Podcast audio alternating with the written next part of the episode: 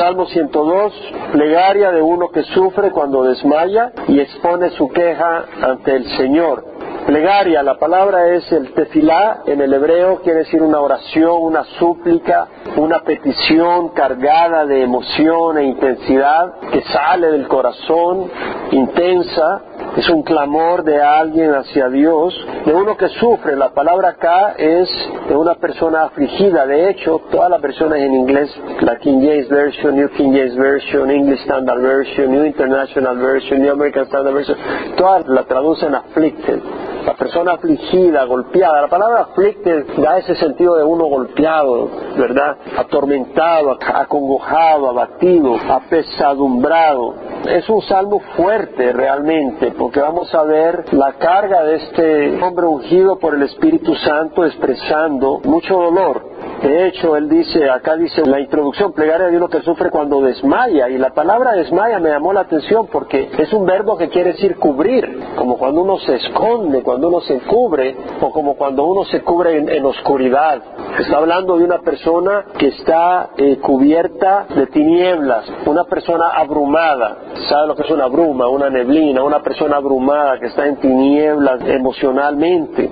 Y también quiere decir cuando uno está desmayando. Y expone su queja ante el Señor. Y me gusta el hebreo. La palabra exponer acá quiere decir vertir, cuando uno derrama.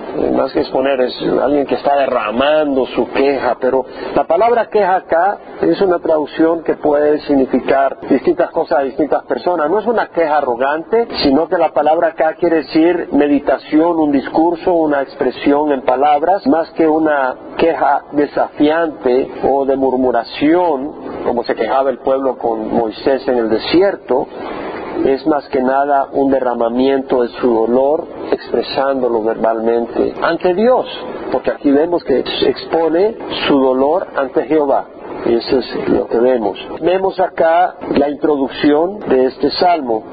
Bueno, y, vale la pena hacerse a la idea porque a veces nos queremos acostumbrar a hallar un lugar donde ya no vamos a sufrir y queremos buscar ese lugar. No, este mundo trae sufrimiento, este mundo trae angustias.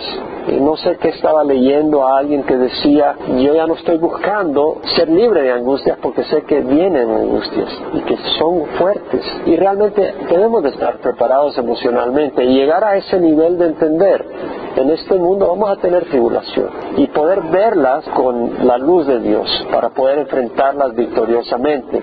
Porque si no las vemos con la luz de Dios no las vamos a poder enfrentar victoriosamente. Las vamos a enfrentar en error. Y el salmista empieza y dice, oh Jehová, escucha mi oración y llegue a ti mi clamor. No escondas de mí tu rostro en el día de mi angustia. Inclina hacia mí tu oído. El día en que te invoco, respóndeme pronto. Estos dos versículos expresan la angustia a mi manera de pensar en forma sorprendente.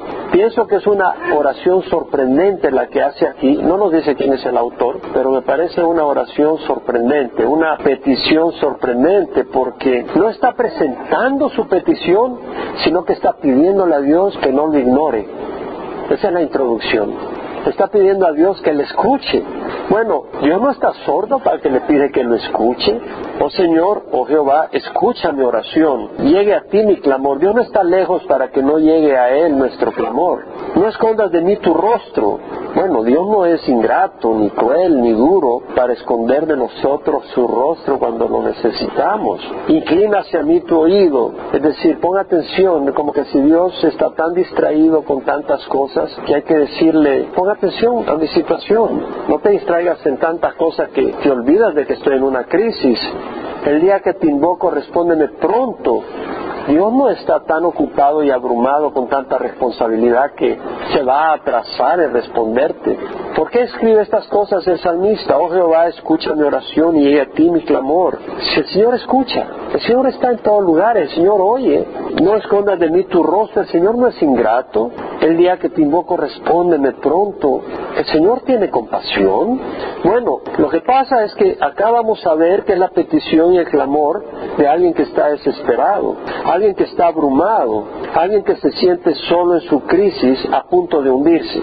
Y tú puedes empezar a hablar al Señor y expresarle tu situación, pero cuando ya empiezas a hundirte, cuando el agua empieza por los pies, estás pidiéndole, pero cuando ya llega por el cuello, ya tu petición se vuelve desesperada desesperante, es una petición alarmante.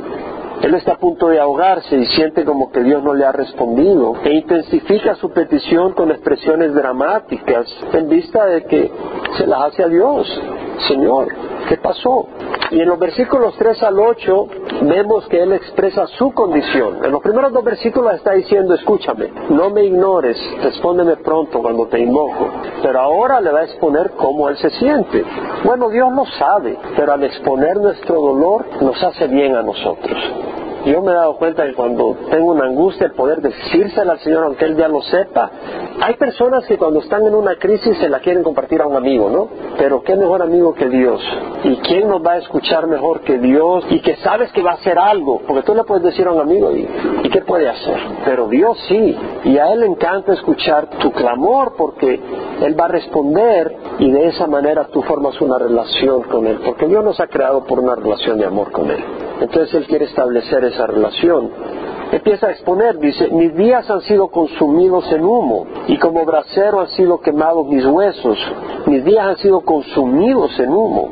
Bueno, una versión dice, my days pass away like smoke. Mis días se van como humo. El humo se va, se va rápido, ¿no? Pero el humo también habla de algo que se quema, algo que se destruye. El rocío de las plantas desaparece con el sol, pero el rocío no habla de algo que se destruye. El humo sí, habla de destrucción, habla de fuego. Dice, mis días han sido consumidos en humo. La palabra consumir acá en el hebreo kalá quiere decir algo que es gastado, que es acabado, o algo que es completado, o algo que es destruido, consumido, o desvanece. La petición o el clamor que está presentando él acá es mis días, es decir, mi vida, no está resultando en algo permanente. Se está desgastando, no veo ningún fruto. Lo que estoy viendo es que desaparece como humo. A veces tú puedes estar en una situación difícil en tu vida y estás ahí perseverando, pero no ves nada, no ves un fruto en eso. Y tú sigues ahí, tú te mantienes ahí, pero dices, Señor, ¿qué estamos logrando con esto? ¿Qué está pasando? Y te sientes abatido, te sientes desanimado. Dices, Señor, ¿qué hay de todo esto? Sigo siendo fiel a ti, voy a la iglesia, estudio la palabra, pero mira esta crisis. No hay fruto en mis hijos, no hay fruto en mi cónyuge. ¿Qué está pasando, Señor? La gente no me escucha, quiero servirte. ¿Qué está pasando, Señor? Mi vida sigue pasando, los días pasan, se esfuman como humo, Señor. Y luego dice, como brasero han sido quemados mis huesos. Como dice una versión, my bones have been scorched like a heart. O sea, mis huesos han sido chamuscados, carbonizados, como un horno de fundición. Su aflicción ha alcanzado sus huesos, su salud, su cuerpo ha sido golpeado, como brasero han sido quemados mis huesos, ha llegado a su salud. El, sufrimiento quema, el sufrimiento, la angustia te puede afectar en tu salud. Proverbios 12:4 dice, la mujer virtuosa es corona de su marido, mas la que la avergüenza es como podredumbre en sus huesos. Wow, me imagino que lo mismo el hombre que no es virtuoso Proverbios 16, 24 dice, panal de miel son las palabras agradables, dulces al alma y salud para los huesos. Con nuestras palabras podemos dar mucho ánimo a la gente, con nuestras palabras podemos destruir a la persona. Proverbios 17, 22 dice, el corazón alegre es buena medicina, pero el espíritu quebrantado seca los huesos. Por eso necesitamos animarnos en el Señor. Mi corazón ha sido herido como la hierba y se ha secado, dice el salmista, y hasta me olvido de comer mi pan. Las palabras en inglés son un poco más fuertes. La English Standard Version dice, My heart is struck down like grass and has withered. Struck down o golpeado cuando golpeas a algo y lo tiras. La New American Standard dice, smitten, como dar un batazo a algo. Mi corazón ha sido golpeado como la hierba y se ha secado. La hierba es frágil, no es un cedro, no es un roble, es fácil de... Camina sobre ella y se aplasta. Wither, se ha secado, se ha marchitado. Lo que está diciendo es que mi corazón está acabado como cuando la hierba es golpeada y se quiebra y se seca y se marchita. Así está mi corazón, dice el salmista. Y hasta me olvido de comer pan, dice. Bueno, está tan desbastado emocionalmente que ha perdido hasta el apetito. ¿Te ha pasado alguna vez que estás tan frustrado o tan mal te ha ido que no tienes ni ganas de comer y hasta solo te quieres tirar a la cama y a dormir y que aparece un nuevo día? Y es así como él se siente. Y habla de la intensidad de mi gemido, mis huesos se pegan a la piel. La New International Version me gusta cómo lo traduce. In my distress I groan, groan aloud and I'm reduced to skin and bones. O sea, en mi angustia mental, en mi sufrimiento, yo gimo en voz alta y me he reducido a huesos y piel. Es una buena traducción ahí, la International Version. Es decir, gime fuertemente, se le oye desde lejos el gemir de su dolor, como cuando uno pasa una gran crisis, como cuando uno pierde a un ser querido y gime de dolor, lo oye la gente, ha perdido peso, su piel se le pega a los huesos, se ha consumido en angustia. Dice, me parezco al pelícano del desierto, como el búho de la soledad se ha llegado a ser. Yo estaba leyendo eso y preparándolo y me empecé a deprimir. Y el Señor, qué terrible. O sea, es terrible la, la depresión que estaba pasando, porque uno trata de entender lo que está viviendo este hombre, lo que está tratando de transmitir. Y lo empiezo a percibir y digo, qué deprimente, ¿cómo está este hombre? Me parezco al pelícano del desierto. Dice, la palabra desierto es wilderness, es decir, un lugar despoblado. No quiere decir un lugar seco sin agua, sino que acá es un lugar despoblado, está hablando de soledad. Me parezco al pelícano del desierto, es decir, me parezco a alguien que está en un lugar despoblado, donde no hay nadie, donde me siento desolado, como el búho de las soledades he llegado a ser. Soledades ahí es desert, que es realmente un lugar sin agua, donde solo hay pedregales, seco, uno que otro cactus como lo traduce la English Standard Version y la New American Standard Version, waste places, lugares desolados, un área sin vegetación, sin agua, en ruinas. Es decir, el hombre se siente solo, sin alguien que le acompañe y le entienda. Su ambiente es deprimente. ¿Has pasado por circunstancias así a veces? Dice, sus circunstancias parecen un desierto sin colorido. Es decir, Señor, pero que algo me sonría. Hasta el gato del vecino me maulla cuando me ve y me quiere arañar. Sin esperanza, sin vida, sin alegría, no hay color en su vida. Dice, no puedo dormir, soy cual pájaro solitario sobre un tejado. ¿Has perdido alguna vez sueño? Por alguna vez, muchas veces, ¿verdad? Me llama la atención las traducciones en inglés, algunas traducciones porque nos ayudan a veces a saborear algunas cosas cuando es apropiado. Aquí dice no puedo dormir, pero me gusta la English Standard Version y la New American Standard Version dice I lie awake. O sea, yo estoy acostado, despierto. O sea, imagínate que estás acostado ahí con los, ojos bien pelados y no puedes dormir. ¿Te ha ocurrido? Estás ahí que no puedes dormir y los ojos pelados ahí, no te da sueño. Y si no puedo dormir y te tienes que levantar en la mañana para darle comer a tus hijos, este, el otro. Pero peor es cuando es por la angustia. O sea, una cosa es que no puedas dormir porque una medicina te hizo daño o el café, aunque eso es miserable ya por sí. Nunca se me olvida una vez, una señora era del Líbano y me ofreció un cafecito a las 5 de la tarde, o sea que el café árabe es espeso.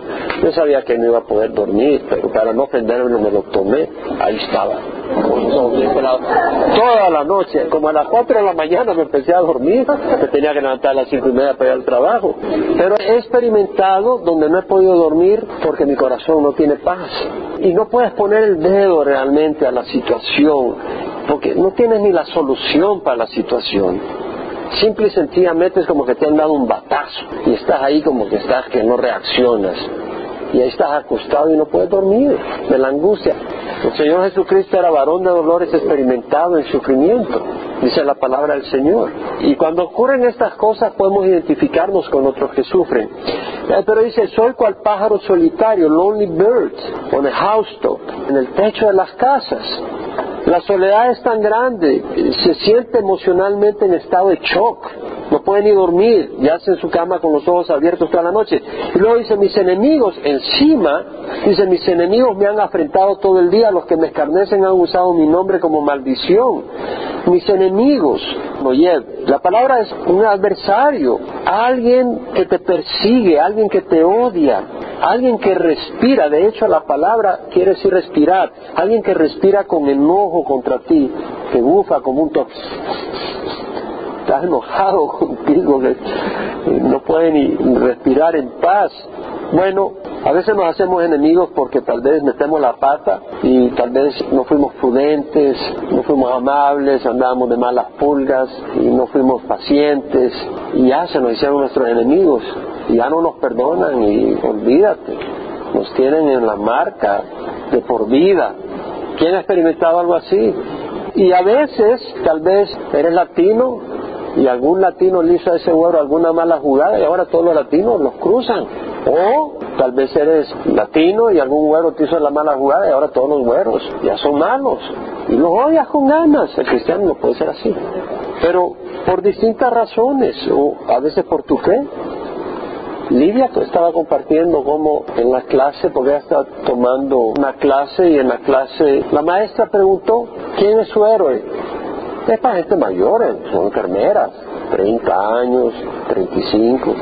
Y uno decía, bueno, Superman, Superman, imagínate gente adulta diciendo eso, yo me hubiera soltado a reír. Lo más chistoso que todo el mundo estaba muy serio, ah, qué bien, qué bien. Y cuando Lidia dijo, My hero is Jesus Christ, ahí se soltó todo el mundo a reír.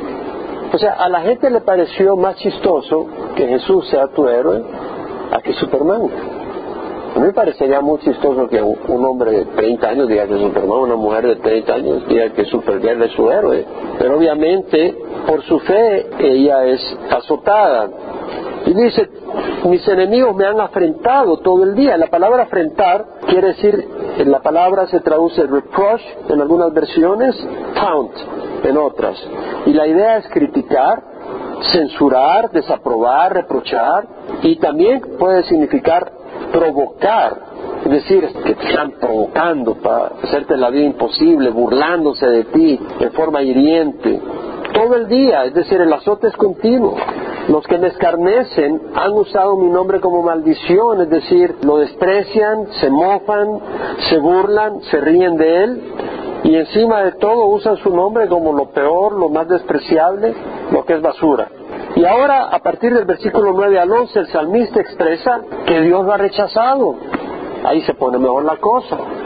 Después de haber expresado todo su dolor, ahora el salmista dice, es Dios que me ha rechazado. Póntate a pensar, ¿cómo se ha de haber sentido este hombre para decir, tú me has rechazado, Dios? Y está diciendo ungido por el Espíritu Santo. Y no es un hombre que está caminando en pecado. Pues estuviera caminando en pecado no estaría haciendo esta petición.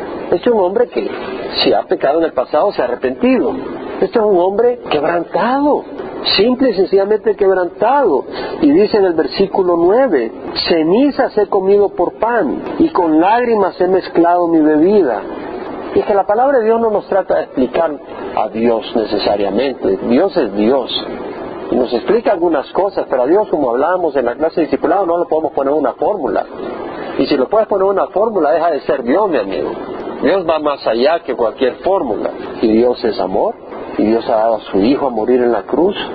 Son fórmulas, son verdades reales y poderosas que nos van a llevar en los momentos donde podamos pasar crisis que no podemos entender, como el salmista. Cenizas he comido por pan. En aquel tiempo, cuando tú tenías duelo, luto, una crisis, te echabas cenizas. Es decir, en vez de comer comida, sentarme a la mesa y comer, ¿cuál es mi lote? Echarme cenizas de dolor. Y luego dice, y con lágrimas he mezclado mi bebida. Es decir, no come realmente, está desganado, y sí, toma algo para no morirse, pero cuando está tomando en su copa, está llorando de dolor. Se siente angustiado, se siente abandonado y sus lágrimas se mezclan con el agua o el jugo de uva que está tomando y está, bebiendo sus mismas lágrimas. Y dice, a causa de tu indignación y de tu enojo, pues tú me has levantado y me has rechazado. Y la palabra indignación, el saham, es espuma y quiere decir enojo, indignación, la ira de Dios mostrada en el castigo que manda. A causa de tu indignación, de tu enojo, y la palabra enojo, el kesef, quiere decir enojo fuerte, furia, furor, el salmista dice, tu indignación y tu enojo me has levantado y me has rechazado. Es fuerte. Fíjate que no siente simplemente que Dios es indiferente, es peor, siente que Dios lo ha rechazado. Y la palabra ahí es rechazar como a alguien que agarra una piedra y la lanza lejos de sí. Esa es la expresión en el hebreo. Imagínate qué sentir más terrible, qué desesperación que si Dios mismo te rechaza. Si alguien te rechaza, puedes venir a Dios, pero él se siente que Dios mismo lo ha rechazado. Y él se ha arrepentido, él no está ahí pecando en forma desafiante. Entendemos la crisis que está pasando el salmista y la tenemos que entender porque tú puedes pasar esa crisis. Estoy hablando para los que siguen al Señor. No estoy hablando para los que no siguen al Señor. Porque las promesas son para el que sigue al Señor. Y este salmo es para el que sigue al Señor. Es un alimento, es un entendimiento, es una preparación para el corazón de los que siguen al Señor. Bueno, ¿qué dijo Pedro? Señor, ¿a quién iremos? Tú tienes palabra de vida. ¿Qué dijo Job? Aunque él me mate, en él esperaré. ¿Qué dijo el autor de Hebreos? Hijo mío, no tengas en poco la disciplina del Señor. La disciplina son condiciones fuertes que te forjan el carácter. Dice, no tengas en poco la disciplina del Señor, ni te desanimes al ser reprendido por Él. La represión es una corrección porque estás haciendo mal. Pero la disciplina no es necesariamente porque estés haciendo mal. El Señor Jesucristo fue disciplinado por el Padre y nunca cometió un pecado. Entonces podemos tener disciplina y podemos tener reprensión. Y tenemos ambas. Y vemos acá que dice el autor de Hebreos, porque el Señor al que ama disciplina, si tú amas a tu hijo lo vas a disciplinar, no vas a dejar todo aguado. Y sobre todo en la parte espiritual, nuestro Dios nos va a disciplinar a nosotros. Y azota a todo el que recibe por hijo. ¿Se acuerdan Santiago 1, 2 y 3? Tened por sumo gozo el que os halles en diversas pruebas, sabiendo que la prueba de vuestra fe produce paciencia, y la paciencia de tener su resultado perfecto, para que seas perfectos y completos sin que os haga falta nada. Entonces, la prueba de nuestra fe, el fuego en el que somos puestos, producen el resultado perfecto. Producen paciencia y esa paciencia va a dar el resultado perfecto. Job dijo, ¿aceptaremos el bien de Dios y no aceptaremos el mal?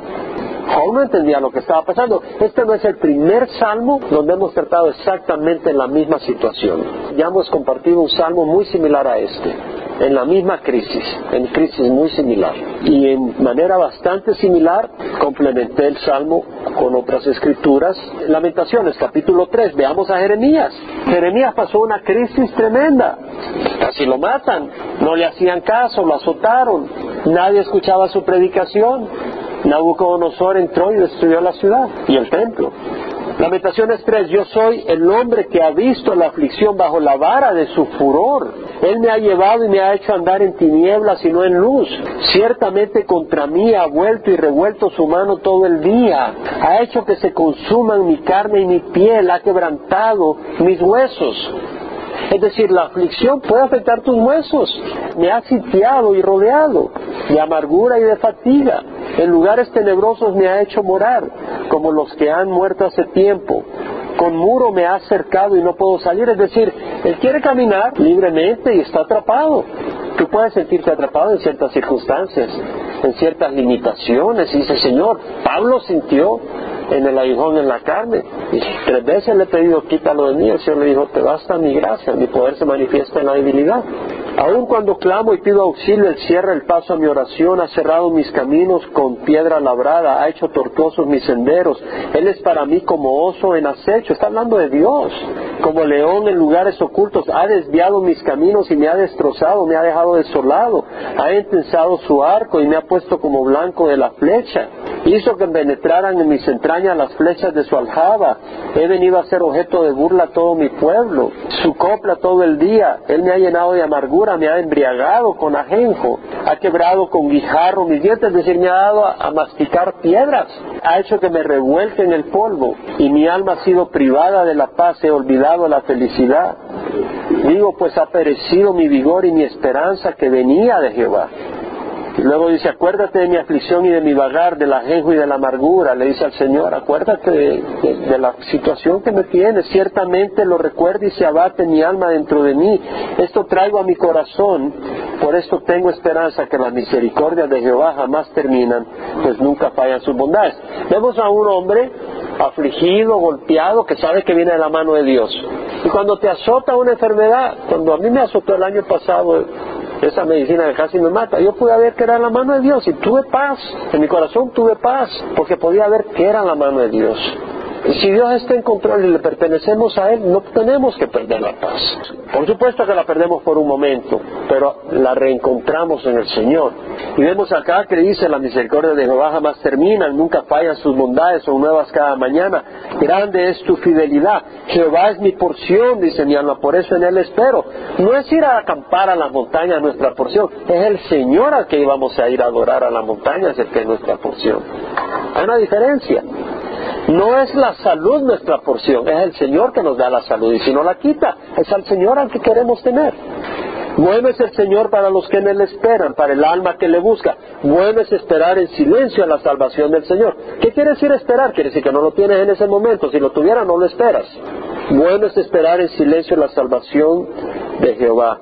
Bueno es para el hombre llevar el yugo en su juventud que se siente solo y en silencio ya que Él se lo ha impuesto, que ponga su boca en el polvo, quizá hay esperanza, que dé la mejilla al que lo hiere, que se sacie de oprobios.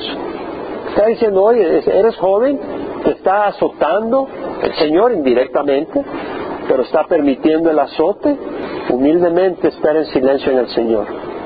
El versículo 31, porque no rechaza para siempre Jehová. ¿Qué quiere decir? Que el Señor rechaza dice no para siempre. Antes bien se aflige, también se compadecerá según su gran misericordia, porque Él no castiga por gusto, ni aflige a los hijos de los hombres por gusto. Entonces en el Salmo 102, del versículo 12 al 28, el salmista pasa de entender de que el sufrimiento viene de la mano de Dios a poner su esperanza en Dios, en medio de la crisis. Y eso es clave. Ahí vemos la fe genuina. Ahí vemos la fe que Dios va a premiar. Ahí vemos la fe que realmente brilla y es verdadera. Que no es porque tú estás esperando algo, sino porque realmente Dios es tu Dios. Y Él tiene el derecho de dar, de decir cómo se va a glorificar en tu vida. Si Dios se quiere glorificar en tu vida con un cáncer, que se glorifique con un cáncer. Si quiere glorificar que vas a andar quebrantado, que se glorifique así. Si amamos al Señor, le amamos al Señor, tú dices, yo no voy a escoger cómo va a ser mi vida, tú eres el que decide. El camino tú lo decides, Señor. Yo obedezco. Así de claro. Y vemos en el Salmo 102, 12 al 28 que dice, Mas tú Jehová permaneces para siempre, y tu nombre por todas las generaciones. El salmista pasa a exaltar a Dios, a poner su esperanza en Él y profetizará el reinado universal y la gloria futura de Jerusalén. Cuando tú en medio de la crisis, cuando tú estás siendo disciplinado por el Señor, tú decides seguir al Señor, el Señor te va a usar poderosamente. Porque entonces estás en las manos de Él, no le estás poniendo condiciones. Si el grano de trigo no cae en tierra y muere, queda el solo, pero si muere, produce mucho fruto. Si tú rindes tu vida a la voluntad de Dios, va a producir fruto. Tienes que rendir tu vida a la voluntad del Señor. Permaneces para siempre. Él ha expresado la brevedad de su propia vida en la tierra como una sombra, dice en el versículo 11, que se alarga y yo me seco como la hierba. Mis días son como sombra que se alarga y yo me seco como la hierba. Una sombra que se alarga, es decir, se está poniendo el sol, se va alargando la sombra, se pone el sol, desapareció. Una sombra fugaz es mi vida. Me seco como la hierba, no es como un roble. Salió el sol, se secó y desapareció. Yo soy fugaz. Pero dice, mas tú Jehová permaneces para siempre habla de la permanencia, la constancia de Dios y tu nombre para todas las generaciones por siempre. El carácter, la fidelidad de Dios. Y lo dice, tú te levantarás y tendrás compasión de Sión, porque es tiempo de apiadarse de ella, pues ha llegado la hora. Entonces ahora el salmista, al, al darnos este versículo, nos hace pensar, a mí personalmente, y eso lo estaba pensando y me fui a ver un comentario y efectivamente pensaba lo mismo él, que el salmista probablemente escribe en el tiempo del exilio, cuando están en Babilonia y ha sufrido el desprecio, la burla de los captores. Y está diciendo, te levantarás y tendrás compasión de Jerusalén, Sion, porque es tiempo de apiadarse de ella. Es decir, Señor, ya es tiempo. Ya el Espíritu le está mostrando al salmista que es el tiempo del Señor para restablecer al pueblo de Israel. Y lo hizo. Cuando Babilonia cayó ante el imperio medo-persa, el imperio persa dejó ir libre al pueblo de Israel y regresaron a la tierra prometida. Y luego dice, ciertamente tus siervos se deleitan en sus piedras y se apiadan de su polvo, O sea, vemos de que los siervos de Israel, los que son siervos, los que sirven a Dios, ellos aman aún las piedras y el polvo de Jerusalén. ¿Por qué? Porque ese es el lugar que Dios escogió. ¿Y qué lugar ha escogido Dios hoy para nosotros? Israel. La mujer samaritana le menciona al Señor Jesús, nuestros padres adoraron en este monte y ustedes dicen de que en Jerusalén es el lugar a donde se debe de adorar. Jesús le dijo, mujer, créeme, la hora viene cuando no adoraréis ni en este monte ni en Jerusalén. Ustedes adoran lo que no conocen, nosotros adoramos lo que conocemos, porque la salvación viene en los judíos. Y la hora viene y ahora es cuando los verdaderos adoradores adorarán al Padre en espíritu y verdad. Porque tales adoradores buscan al Padre que le adoren. Porque el Padre es espíritu y los que le adoren deben adorarle en espíritu y en verdad. El pueblo de Israel adora, ama, honra, los siervos honran las piedras y el polvo. Y nosotros hemos sido dados no un lugar físico, ¿verdad? No es el edificio, sino que adoramos en espíritu y verdad. Algunas personas se sorprenden al ver esta escuela y dicen, bueno, ¿y ellos por qué están adorando en esa escuela? No es el lugar, es que adoremos en espíritu y verdad. Es preferible adorar en una escuela en espíritu y verdad que en, un lugar religioso, una catedral gótica. De hecho, las catedrales góticas hoy en Inglaterra son eh, templos musulmanes. Se han vaciado, la iglesia se ha muerto y son los musulmanes los que han adquirido esos lugares. Entonces no es el lugar, es que lo hagamos en espíritu y verdad. Luego dice, las naciones temerán el nombre de Jehová y todos los reyes de la tierra tu gloria. Está hablando de la gloria del milenio. Las naciones van a honrar a Jehová. Vea que dice el Señor en letras mayúsculas. Está hablando de Jehová, no de Dios en forma neutra, sino del Dios de los judíos porque el Señor ha edificado a Sion y se ha manifestado en su gloria. Es decir, está profetizando ya como un hecho de que Dios va a haber edificado a Jerusalén y que va a mostrar su gloria. ¿Por qué? Porque va a traer al pueblo de Israel, va a fundar de nuevo la nación de Israel, va a reinar desde Jerusalén. Luego dice, ha considerado la oración de los menesterosos y no ha despreciado su plegaria. El Señor escucha, y luego dice, esto se escribirá para las generaciones futuras, para que un pueblo aún por crear alabe al Señor. La palabra crear ahí es el bara, que es la misma palabra para decir cuando dice, en el principio creó Dios los cielos y la tierra, crear de la nada, crear algo nuevo. Y dices, esto se escribe, este salmo se ha escrito para, para una generación futura, dicen varias traducciones, una generación futura, para que un pueblo aún por crear alabe al Señor. Ese pueblo aún por crear, ¿cuál es? Nosotros somos un pueblo santo, linaje escogido, nación santa, pueblo adquirido para posesión de Dios. No éramos pueblo, pero ahora somos el pueblo de Dios, dice Pedro. Y también la generación que va a entrar a Jerusalén con Jesús, su rey, en el milenio. Pues él miró desde su excelso santuario, desde el cielo Jehová se fijó en la tierra para oír el gemido de los prisioneros, para poner en libertad a los condenados a muerte Está hablando de los que están presos y que el Señor escucha su gemido de su pueblo y, los dejó ir libres y regresar a Jerusalén. Para que los hombres anuncien en Sion el nombre de Jehová y su alabanza en Jerusalén. Cuando los pueblos y los reinos se congreguen a una para servir a Jehová. Ya se lanza a ese tiempo profético del milenio, cuando los pueblos y los reinos a una van a servir a Jehová. Hay un movimiento de globalización hoy en día, ¿no?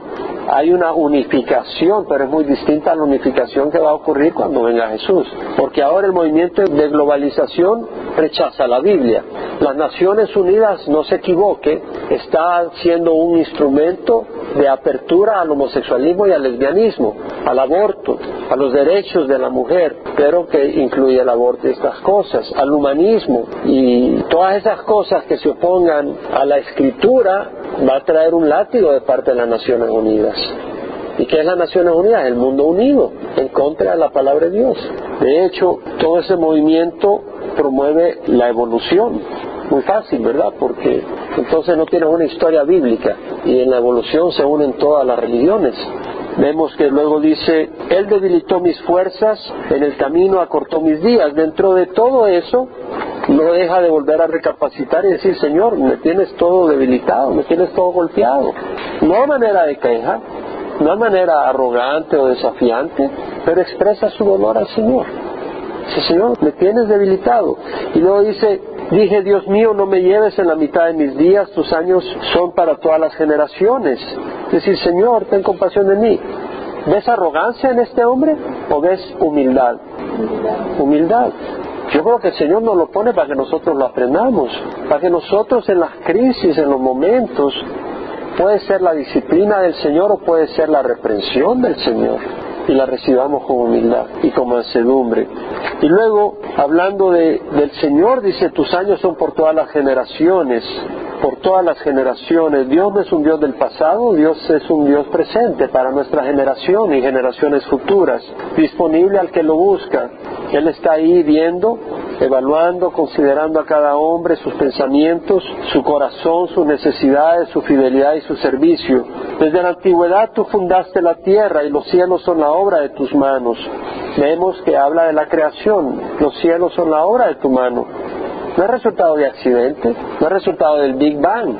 Me llama la atención, compramos una serie de videos para niños, muy linda, pues la, mencionaron en un programa de radio en Keyway y me pareció maravilloso. De hecho, el autor es un autor muy famoso por otra serie de niños. Me parece maravilloso. Y oí, me, oye, fantástico, me la ordené. Pero no la había traído a la iglesia todavía. Y dije, voy a ver la primera para ver, porque supuestamente está lleno de doctrina. Y pongo el primer video que trata de Génesis y hablan del Big Bang. Y yo digo, ¿cómo puede ser? Y dando a entender de que bueno para unos un día es muchos años y para otros es un día 24 horas. Bueno no estamos seguros. No, no es importante. ¿cómo no va a ser importante? si no puedes confiar en el Señor en lo que Él nos dice en los primeros capítulos de la Biblia ¿cómo vamos a confiar en el resto de la Escritura? y ahí tengo la serie que no sé qué hacer. Quiero dar a los niños que crean el Big Bang Aquí dice la palabra en todo lugar. Tú fundaste la tierra, dice el versículo 25, y los cielos son la obra de tus manos, no es el Big Bang. ¿En cuánto tiempo va a resucitarnos el Señor cuando venga? ¿En un abrir y cerrar de ojos? Si en un abrir cerrar de ojos nos recrea, ¿cómo van a necesitar millones de años para producir? Y si son millones de años, entonces los dinosaurios se mataban unos a otros antes de que viniera el hombre y hubiera pecado. Entonces la muerte existió antes del pecado, y si la muerte existió antes del pecado, la Biblia está en mentira, porque la Biblia dice que la muerte entró por el pecado. Entonces tenemos que tener los ojos abiertos. Ahora dice, ellos perecerán, pero tú permaneces, está hablando de los cielos. Bueno, los científicos saben que los cielos están, el, el sol se está consumiendo, las estrellas se están consumiendo, de hecho, estallan cuando se consumen y estallan en una nova. Eso es lo que es una nova. Es una estrella que se empieza, se convierte en el último elemento que es hierro en el proceso estelar y la densidad es enorme y se empieza a concentrar y con la presión estalla. Y así es como están las estrellas cuando mueren. Las estrellas no nacen. Las estrellas fueron creadas por el Señor en el cuarto día y no nacen, mueren cuando dicen que nacen, no hay evidencia. Tienes todos estos científicos del Institute for Creation Research presentando ahí que gente con premio Nobel, que dicen que no hay ninguna evidencia que diga que las estrellas nazcan, porque no existe la física que justifique cómo pueden hacer una estrella. Si tú tienes gas, el gas se expande, desaparece, no se concentra. Ahora dice, ellos perecerán, pero tú permaneces, los cielos van a perecer y de hecho van a estallar. Pedro dice cómo va a estallar el, cielo. En un fuego se va a consumir, los elementos se van a consumir y luego Dios va a crear nuevos cielos y nueva tierra. Y es lo que dice acá, todos ellos como una vestidura se desgastarán, como vestidos los mudarás y serán cambiados. Serán cambiados, es decir, como cuando un vestido ya está viejo, lo tienes puesto, ya lo quitas y te pones otro. Y de la misma manera, Dios va a destruir estos cielos y esta tierra y va a crear un nuevo cielo y una nueva tierra. Y luego dice, pero tú eres el mismo y tus años no tendrán fin. Habla de la permanencia del Señor. Ellos perecerán, pero tú permaneces, tú eres el mismo y tus años no tendrán fin. Bueno, en Hebreos leemos Jesucristo es el mismo ayer, hoy y siempre por los siglos. Luego dice, los hijos de tus siervos permanecerán y su descendencia será establecida delante de ti. Aquí habla de la permanencia. Cuando dice los hijos de tus siervos, está hablando de tus siervos. Como cuando hablan de los hijos de los profetas. Se refiere a los profetas. Los que servimos al Señor vamos a permanecer. La familia del siervo, la descendencia, la simiente, los que somos siervos del Señor, seremos establecidos delante del Señor. Según de Timoteo 2, 11 al 13, dice, palabra fiel es esta, que si morimos con Él, también viviremos con Él. Si perseveramos, reinaremos con Él. Si le negamos, Él también nos negará. Si somos infieles, Él es fiel porque no puede negarse a sí mismo. Y, y una de Juan 2, 15 al 17. Entonces, si perseveramos, está hablando de perseverar. Hay muchos que empiezan la carrera, pero se frían en el camino. Y algunos que son tibios, y acuérdate que estar jugando en tibieza, el Señor dijo, ¿verdad? Ya la saben, ¿qué dice el Señor? Lo vomitaré de mi boca. El Señor no, no quiere una relación así tibia. Y primera de Juan 2, 15 al 17 dice, no améis al mundo, está hablando de los principios de este mundo. No améis al mundo ni las cosas de este mundo. Si alguno ama al mundo, el amor del Padre no está en él. Porque todo lo que hay en el mundo, la pasión de la carne, la pasión de los once y la arrogancia de la vida, no provienen del Padre, sino del mundo. El mundo pasa y también sus pasiones, pero el que hace la voluntad de Dios permanece para siempre. Entonces está esa permanencia y la vemos en Apocalipsis Apocalipsis, que es el último versículo que vamos a ver, capítulo 3, en el mensaje del Señor a la iglesia de Filadelfia, una iglesia fiel, una iglesia que guardó la palabra de Dios. Y dice, vengo pronto, retén firme lo que tienes para que nadie tome tu corona. Y luego dice, al vencedor le haré una columna en el templo de mi Dios. Es decir, la columna habla de permanencia. Es decir, en el templo, en la casa de Dios. Es decir, vas a estar en la casa de Dios, en el palacio. No hay inseguridad de que un día vas a estar ahí y mañana te van a echar. Vas a estar ahí en el palacio de Dios, ahí vas a estar con el Señor y nunca más saldrás de ahí. Es decir, estás cómodo, feliz. Escribiré sobre él el nombre de mi Dios. Es como cuando vas en la escuela y le pones tu nombre a, a, tu bolsa o vas a un lugar y a tus sillas y a tus cosas le pones tu nombre para, porque es tuyo. Y acá dice, le pertenecemos a Dios, somos pertenencia de Dios, somos su herencia, que Él ama y aprecia, somos sus hijos. Y el nombre de la ciudad de mi Dios, la nueva Jerusalén que desciende del cielo de mi Dios y mi nombre nuevo. El que tiene oído oiga lo que el Espíritu dice a las iglesias. Bueno, es un salmo largo, es un salmo, pues cuando lo empecé a leer me entró en tristeza al ver la, angustia que sufrió este hombre, pero yo creo que es algo que necesitamos meditar y tomar en el corazón, porque a veces podemos estar haciendo lo correcto y podemos estar sirviendo al Señor y como que se nos acaba el mundo, como que nos viene una crisis tras otra.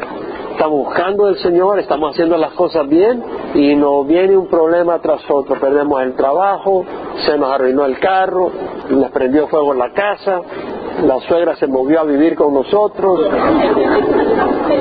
y nos pasa una de problemas. Digo, Señor, pero ¿qué pasó? Y clamas al Señor, clamas al Señor. Y, y, y ¿sabes qué? Óyeme, estoy hablando en serio. Muchos se van, muchos se alejan cuando pasa. Créemelo.